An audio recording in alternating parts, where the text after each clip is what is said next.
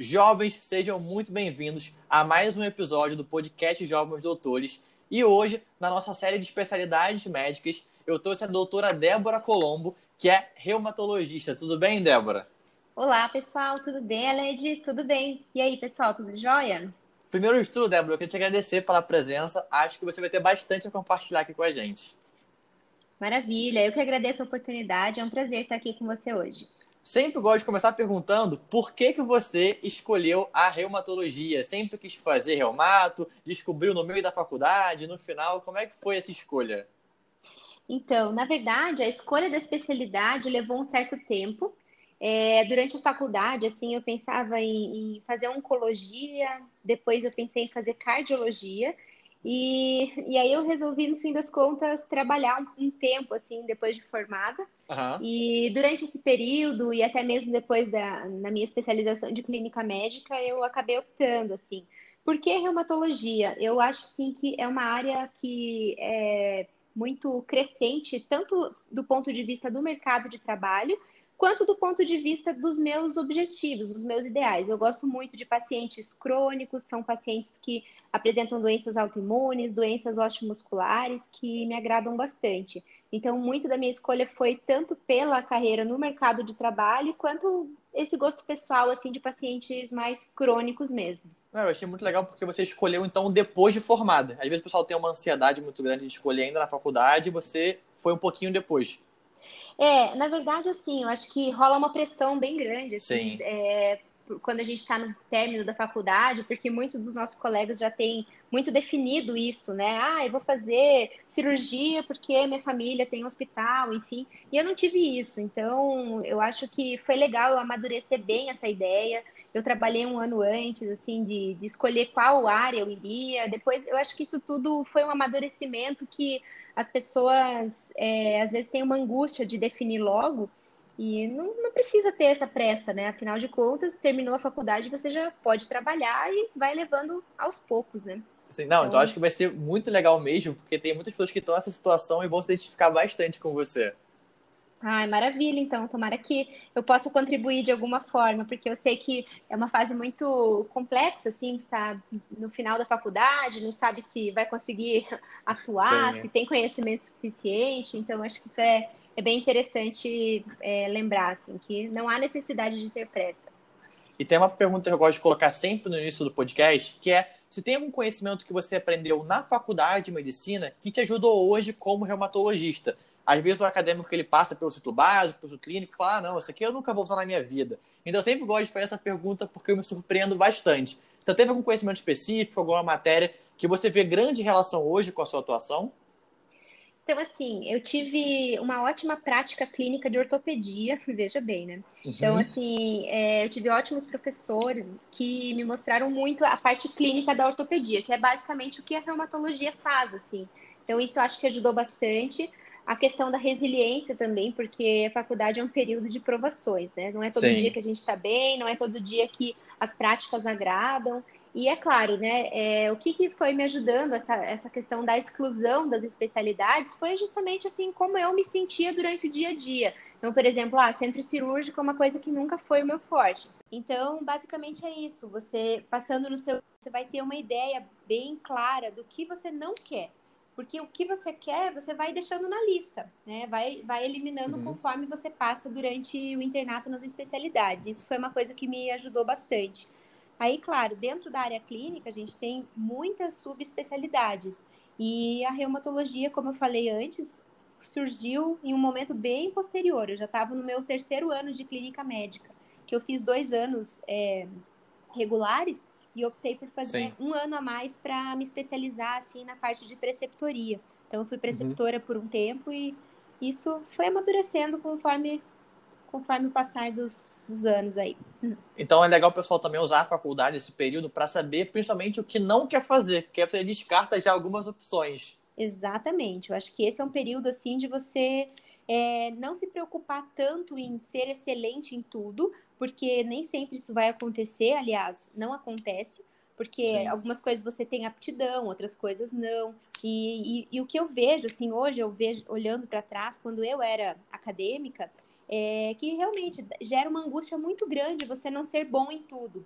Aí a gente se compara com os outros colegas, tem a pressão externa, então a gente fica meio perdido, principalmente nessa questão de, de você escolher o que fazer depois. E se fosse hoje eu olhando e dando uma dica para mim mesma, seria justamente essa: usar o internato para avaliar bem o que você realmente não quer da vida. Sim, e muito legal também você falou que a parte da ortopedia teve uma relação direta com a sua profissão hoje, como que você atua. Então o pessoal também e já ir pensando nessas ligações, o que ele pode aprofundar mais para usar também na residência depois. É, isso é legal. Na verdade, assim, teve um período que eu cogitei fazer cirurgia de mão dentro da ortopedia. E uhum. aí depois eu acabei desistindo porque eu via que a prática que eu mais gostava era realmente a parte clínica que a reumatologia engloba. Então, é legal assim. E não só isso, quando eu falo assim que o internato serve principalmente para você excluir as coisas que você acredita que não fazem parte da sua aptidão, dos seus gostos pessoais, eu acho que é, é legal você sempre estar tá próximo a profissionais bem realizados dentro da especialidade que você acredita ser para você. Então eu tive uma uhum. dificuldade grande assim em relação a isso com a minha preceptoria de reumatologia que talvez deixou a desejar na época e isso retardou a minha escolha. Quem sabe se eu tivesse tido um preceptor ou ido atrás de algum profissional mesmo fora da faculdade para acompanhar, Hoje em dia eu vejo que tem muitos grupos assim, é, mesmo no Instagram, de pessoas que é, têm contato profissional com profissionais da área que desejam. Acho que isso é legal para ajudar a moldar as expectativas, porque boa parte das vezes, principalmente nessa questão de mercado de trabalho, a gente não tem uma ideia certa na faculdade, né? Então isso também ajuda, ajudaria, né, a definir melhor. Não, eu achei essa dica maravilhosa, porque às vezes a gente tem um profissional que não está muito realizado, então ele faz com que você perca o interesse em uma área que você gostaria bastante. Exatamente. E hoje em dia, como tem diversos profissionais no Instagram, eu te achei no Instagram, no Instagram, nas redes sociais, pega um profissional que você vê que uh, gosta do que faz e conversa também com ele para você ver qual é essa segunda opinião. É, exatamente. Então acho que isso é super válido, assim. E esse período de internato é um período de experiências, né? É um período que você precisa estar aberto a, a, a, tudo. Não entrar muito com a ideia fixa, assim, ah, eu quero tal coisa, isso aqui não, com certeza. Vai experimentando um pouco de cada coisa, vai é, é, indo, assim, nas práticas e as coisas acontecem naturalmente. Acho que essa escolha vem com amadurecimento. E ao longo da faculdade, você também buscou algum conhecimento fora do curso, fora do, do meio tradicional? seja com indo a algum congresso, alguma liga, ou até mesmo a, a, teve um, um, cirurgião que falou aqui que da parte da atlética, dos esportes. Você procurou buscar esse conhecimento de outras maneiras também? É, durante a faculdade, eu participei de diversas ligas de diferentes especialidades para justamente ter um contato, uma vivência um pouco maior com cada uma delas. Né? E eu acho que isso é bem interessante. Em relação a congresso, tem que ser assim um pouco como é que eu vou dizer, tem, um, tem que ter um olhar um pouco mais crítico, porque se você for num congresso, você vai acabar não entendendo muito do que está sendo tratado no assunto. É claro que é interessante você ter essa vivência, mas que isso não seja algo que você sinta como uma obrigatoriedade. Eu preciso ir no congresso porque isso vai me acrescentar super. A não ser que seja assim, quando você está preparando o seu currículo, que. Caramba, é, eu tento me. Uhum a pontuação vá fazer alguma diferença. Né? Eu acho que vale a pena. É, eu participei também assim de um projeto que foi super interessante, que não tem muito, muita relação com a prática médica em si, que foi um projeto chamado Bem Me Care. Eu era palhaço de hospital. Eu acho oh, muito isso legal. Me, isso me das coisas da faculdade, acho que essa é o que eu realmente sinto muita saudade, porque me ajudou a criar uma sensibilidade assim no meu dia a dia, uma empatia assim diferente com os pacientes. Eu vejo que isso me ajudou muito nesse, nessa questão de desenvolvimento pessoal. Então, eu acho que esses cursos, essas ligas, essas práticas que tendem a agregar ou serviço social ou mesmo essa questão né, de palhaços do hospital, outras coisas, eu acho que valem muito a pena. Eu achei muito legal e eu acho que tem tudo, mas assim, tudo a ver mesmo com a medicina porque essa parte do contato com o paciente, empatia, aprender a se comunicar, que eu acho que as, as pessoas vão perdendo isso ao longo do curso. Uh, porque vão ficando cada vez mais técnicos e a parte da comunicação com o público leigo às vezes fica comprometida. Então, acho que essas práticas, além de serem, logicamente, bem ricas, bem engrandecedoras, também vão ajudar a desenvolver essas habilidades que vão ser importantes no futuro.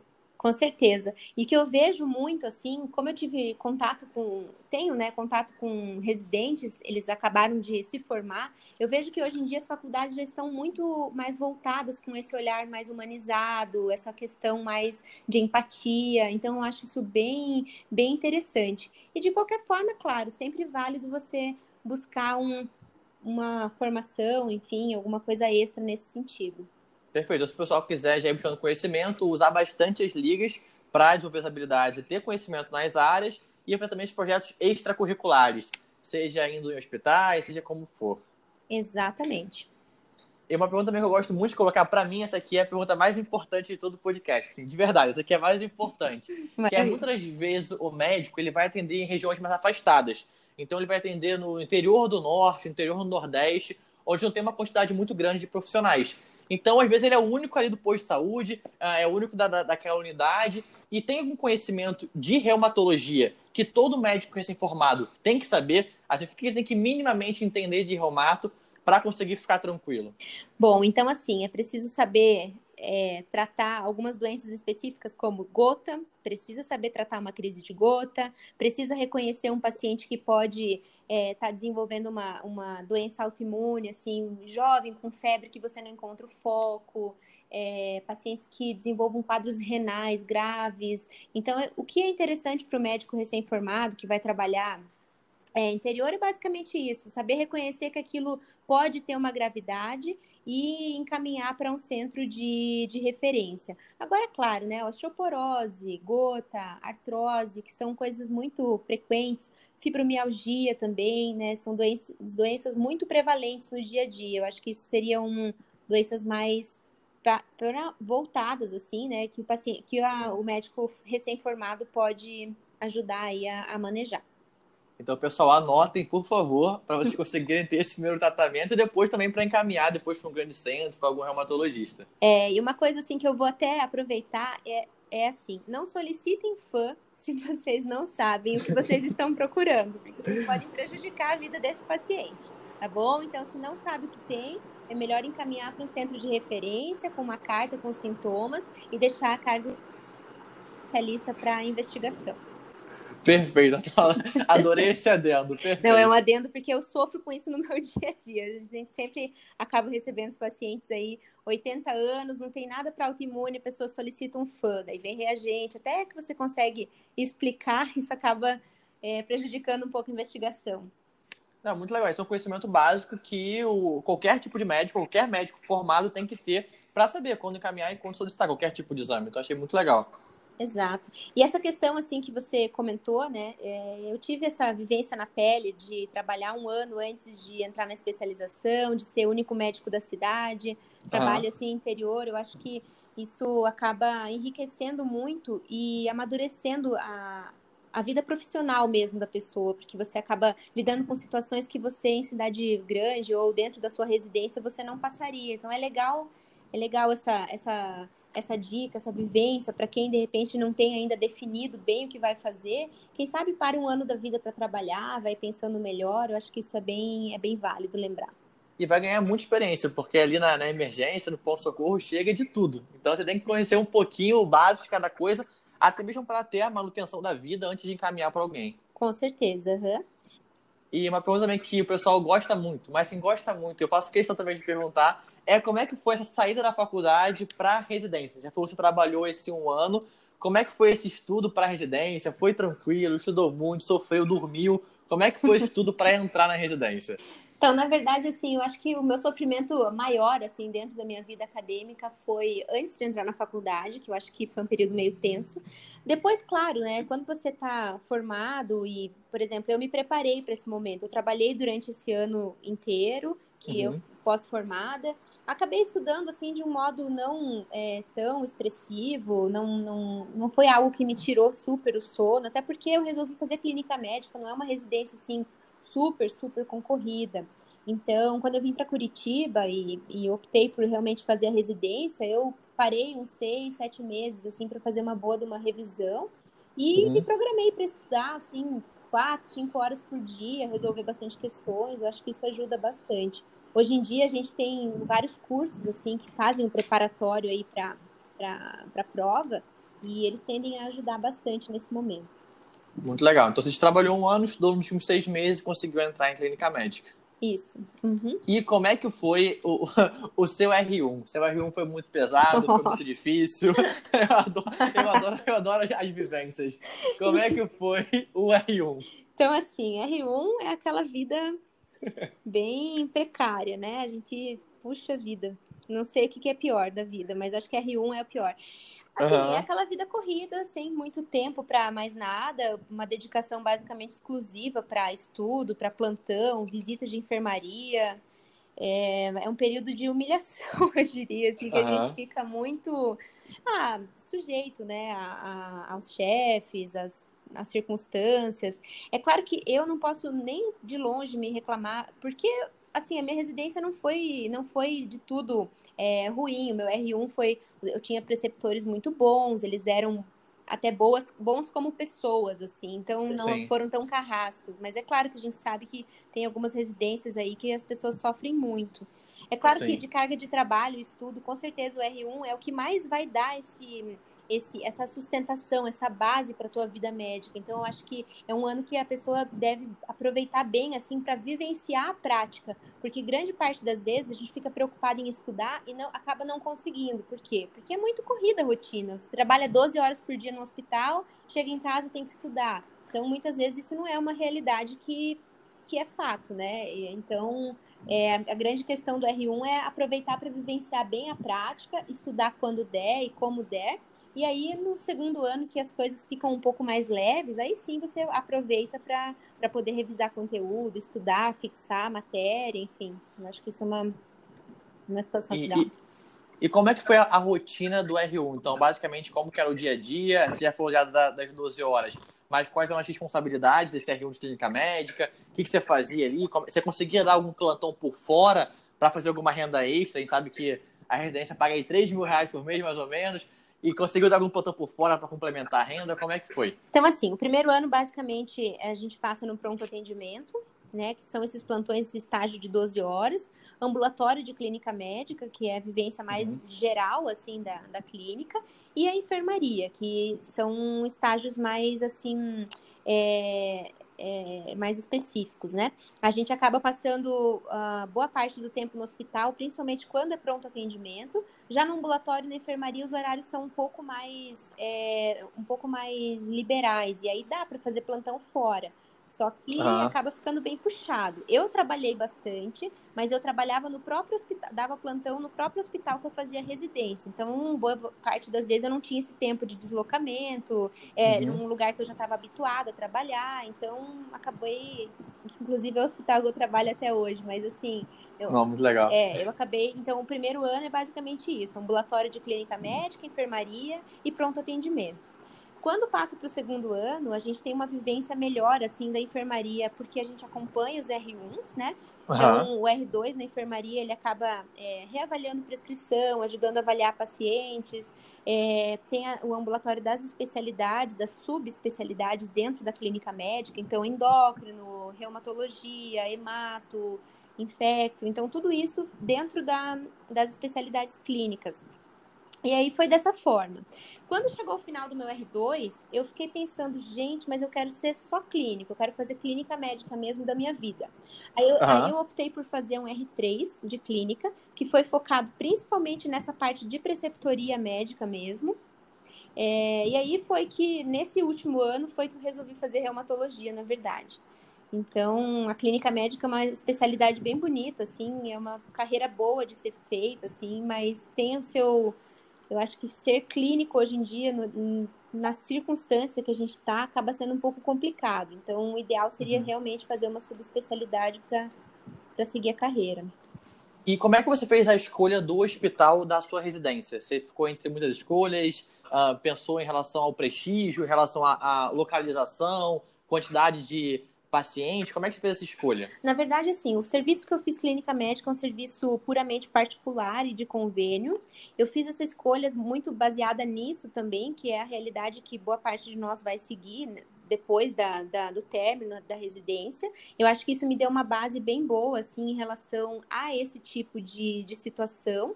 Eu não, não acabei não escolhendo lugares fora de Curitiba, porque eu já estava morando aqui. E aí, uhum. para mim, acabou sendo mais por circunstâncias mesmo. Eu estava aqui, eu gostaria de fazer aqui e queria um hospital particular, então foi a, a, foram alguns critérios para escolha. E quando eu fiz reumatologia, eu escolhi um hospital público. Eu fiz um hospital uhum. público aqui em Curitiba mesmo. E aí, claro, né, tem grandes nomes da reumatologia aqui, enfim, eu optei por, por escolher aqui e não cogitei sair de Curitiba, que eu acho que aqui é um local bem bom, assim, de, de trabalho, de moradia, então foi esse meu critério. Perfeito. E como é que foi a residência de reumato, a sub de, de reumato? Foi tranquila? O R1 da reumato é mais tranquilo do que o de clínica médica? como... Não é, não. Tu tem dúvida agora. então, assim, eu acho que quando eu virei R1 de reumato, foi como se eu tivesse voltado para o meu R1 da clínica, assim. Foi um ano, foi uhum. muito puxado. É, a gente tinha visita no hospital, tinha ambulatório. É, aqui nós dividimos é, também em relação à infusão de medicações de imunobiológico. É, tem a, a, questão também é, de, dos procedimentos, biópsias, capilaroscopia, que são exames um pouco mais específicos da reumatologia. Então, o R1 foi uhum. muito enriquecedor. Tem conhecimento, ah, os pacientes que ficavam internados eram pacientes de reumatologia. Então, ajudou a vivenciar bem, assim, ter experiência com pacientes graves das doenças mais raras, é, como lúpus, as vasculites. Então, a gente tem essa vivência. Isso é bem legal no R1. No R2, a nossa prática é mais voltada para a prova de título mesmo. É, então, a gente tem um tempo maior de estudo. A, a, residência que eu fiz era muito acadêmica. Então, toda semana, basicamente, eu dava duas a três aulas para os meus colegas Nossa. e os meus colegas também. Então, imagine o tanto de aula que a gente teve. Isso, não, isso uhum. não é assim muito habitual, mas o local que eu fiz a residência era assim. E a gente tinha uma produção acadêmica assim de artigos, né, publicação em revista muito grande, porque a chefe do nosso serviço, ela é uma pessoa muito sensacional e ela publica muito. Então, a gente era automaticamente levados para esse para esse caminho. E o que mais? Aí o R1 foi basicamente isso, o R2 foi dedicação para prova de título, estudo, a, o ambulatório específico da reumato, que aí a gente começa a tomar condutas sem, é, sem o preceptor necessariamente estar perto, discutindo, a gente tem uma autonomia maior, né? Então é Sim. é basicamente isso, assim, a gente aprende a fazer ultrassom também, tem uma prática, é bem, é bem interessante. Eu acho que a especialidade assim da reumatologia dentro da clínica médica, é uma das especialidades mais clínicas, que mais exige raciocínio clínico, porque engloba sintomas de basicamente todas as subespecialidades, então tem que estar bem, bem atento. Uma, uma pergunta também que eu gosto muito de fazer, você falou agora, não, eu até fiquei curioso, você falou que você também trabalhou, você fez no seu R3 na parte de preceptoria e foi preceptora também um pouquinho, não foi? Foi, foi isso mesmo. E com. Peraí, deixa eu pensar essa curiosidade então dos alunos. Como que você enxerga, então, agora, sendo preceptora, aquele aluno que você fala assim, que ele acabou de entrar no R1, você vê quais são as habilidades que você vê com bons olhos, você fala assim, putz, esse menino, essa menina aqui vão mandar muito bem? E quais você acha que também não é tão legal para você entrar na residência com alguma postura, alguma atitude? Eu acho assim que o que eu vejo que é sucesso assim é a pessoa ser humilde, né? Eu acho uhum. que acima de tudo entrar assim na residência de coração aberto. Você é um R1, você tá ali para aprender. Eu acho que às vezes o que o que eu vejo assim que são condutas que talvez possam levar a pessoa a não ter tanto sucesso pelo por deixar de aprender mesmo, é a pessoa ter essa prepotência e acreditar que ela já sabe tudo. Então, acho que isso uhum. atrapalha uhum. bastante. Uma coisa que ajuda muito, agora falando das coisas positivas que eu tenho visto, e eu tive residentes maravilhosos nesses anos que eu fiquei na preceptoria aí do ponto de rendimento, é, são as pessoas que são interessadas, né? Não tem pressa de ir embora, atendem o paciente assim como sem pressa de atender. É claro que muitas vezes não é essa a realidade, porque tem uma fila gigante para atender de pacientes, mas no geral, assim, é, é a atenção para o paciente, é o interesse em aprender, é a vontade de discutir com o preceptor. Então, eu tive uma experiência muito legal, assim, com os meus residentes. Eles são pessoas muito formidáveis e são, é, são médicos, assim, de muita luz, porque realmente tiveram esse interesse em aprender cada dia mais. Achei muito legal. Então, para entrar, quando o pessoal for entrar na residência, entre humilde, bem proativo, para querer aprender e querer estudar. É, eu acho que isso é uma, é uma, grande, uma grande situação, porque às vezes a pessoa entra com medo de não, não saber o suficiente ou com medo de, né, da pessoa estar tá testando, mas na verdade não, você entrou para aprender mesmo, né? Então tem que ir bem de cabeça aberta em relação a isso. Às vezes o pessoal fica com medo de errar também, fala assim, nossa, vou falar aqui alguma coisa errada, ou não, não vou perguntar porque isso aqui é básico. Então, às vezes, a pessoa deixa de perguntar por alguma vergonha e quer uma coisa importante. Exatamente. Então, acho que isso faz bastante parte. Principalmente quando a gente está no R1, que é o que eu comentei, que a gente não tem tempo de estudar muito fora da residência, porque não tem, primeiro que não tem tempo nem muita disposição. Então, uhum. acho que no momento que você está na residência, é aproveitar, é aquele tempo que está livre ali, vai, estuda, faz uma pergunta, tenta, sabe, tenta ao máximo aproveitar o momento que está no hospital. Perfeito. E quais são as outras especialidades que trabalham em conjunto com a reumatologia? Você recebe paciente encaminhado uh, de quais áreas principalmente? Sei que são muitas, mas tem algumas principais que você recebe mais, encaminha, mais encaminhamento, que você encaminha mais? Então, assim, as principais que eu recebo é, são pacientes da ortopedia, né? Pacientes da ortopedia, pacientes da oftalmologia. Uhum é, dermatologia, pneumo. Então, esse, esses são os principais, assim, que eu vejo. E os que eu encaminho sempre são, é, assim, pacientes para avaliação oftalmológica. É, basicamente isso. Oftalmo é, é, o meu campeão, assim, de recebimento. Uhum. E dermatologista, porque às vezes eu preciso biópsia também, aí eu acabo encaminhando.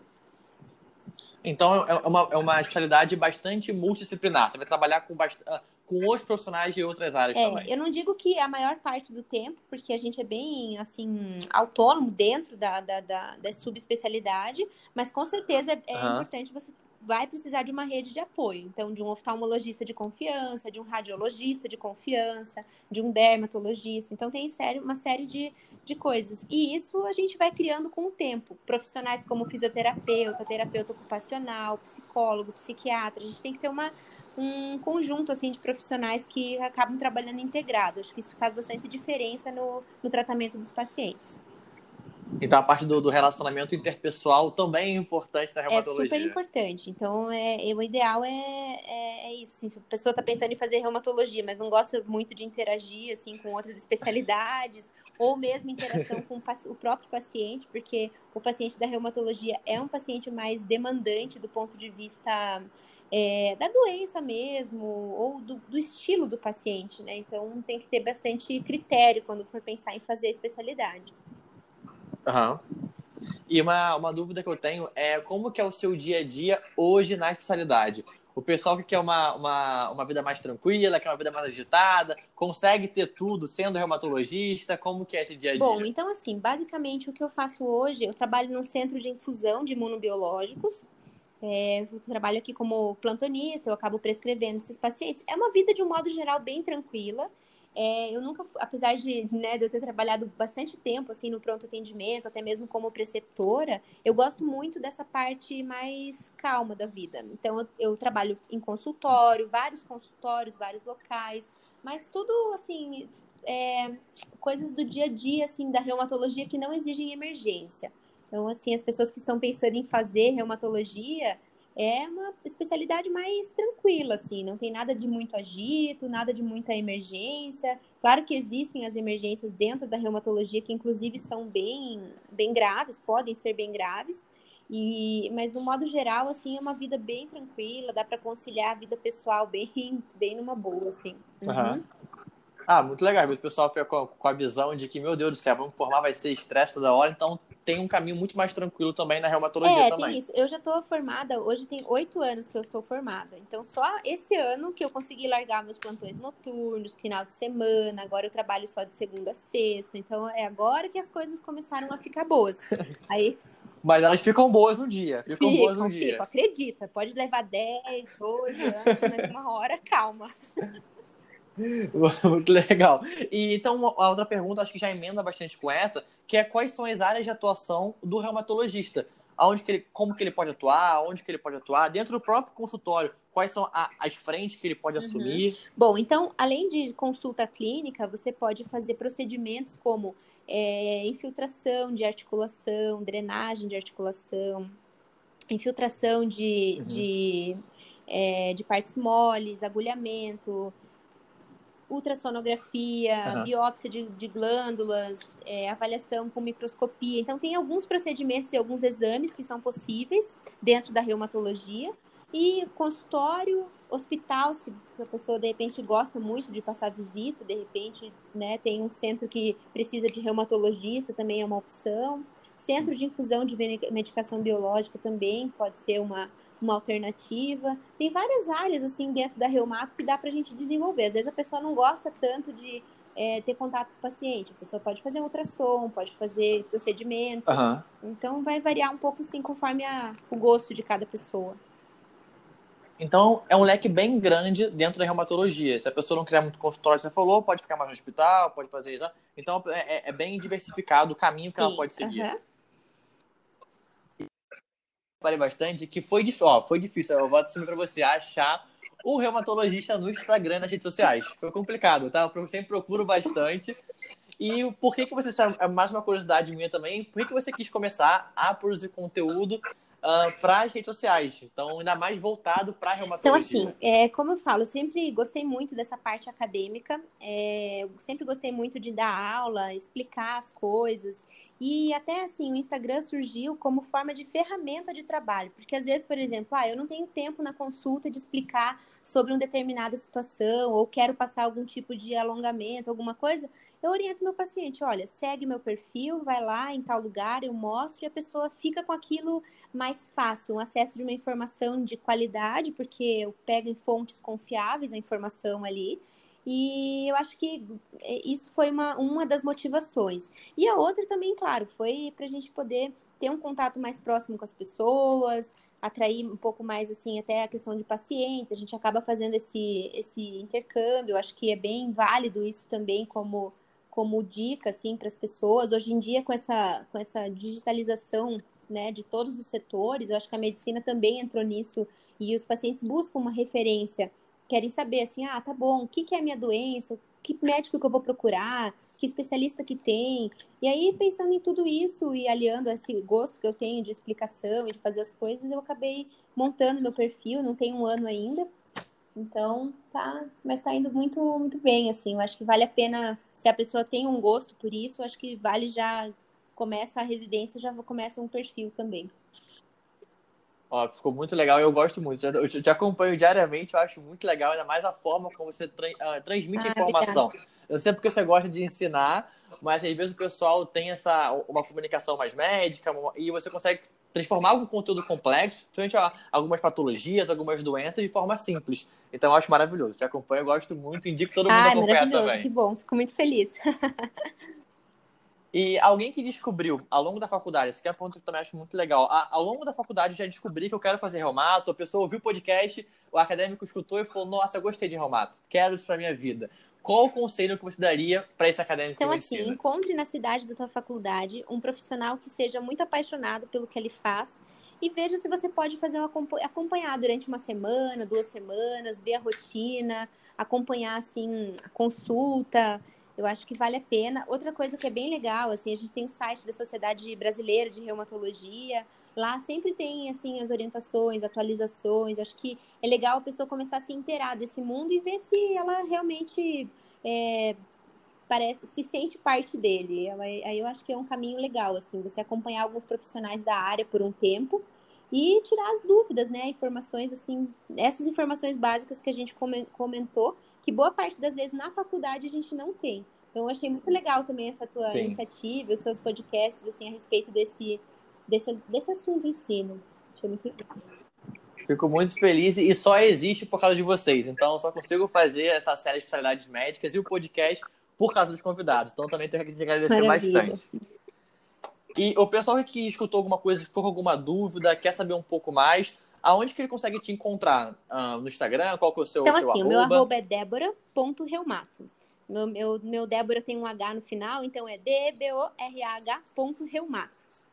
Aí é só mandar uma mensagem, falar, olha, eu vi seu podcast, assim, assim, então pode ficar muito à vontade, que eu estou à disposição para tirar dúvidas. Eles mandam mesmo, tá? Pode, Só pode mandar. daqui, daqui, a pouco você vai ver que vai ter um outro no seu perfil Maravilha, pode mensagem. mandar que vai ser um prazer poder contribuir de alguma forma.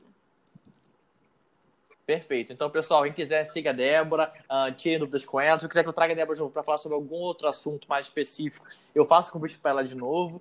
Então, Débora, eu queria te agradecer por compartilhar um pouquinho da sua trajetória com a gente, bastante informação, muita dica no podcast e falar que eu gostei bastante. Então, eu queria terminar aqui te agradecendo Maravilha, pela né? presença. Muito obrigada por tudo também. Até mais.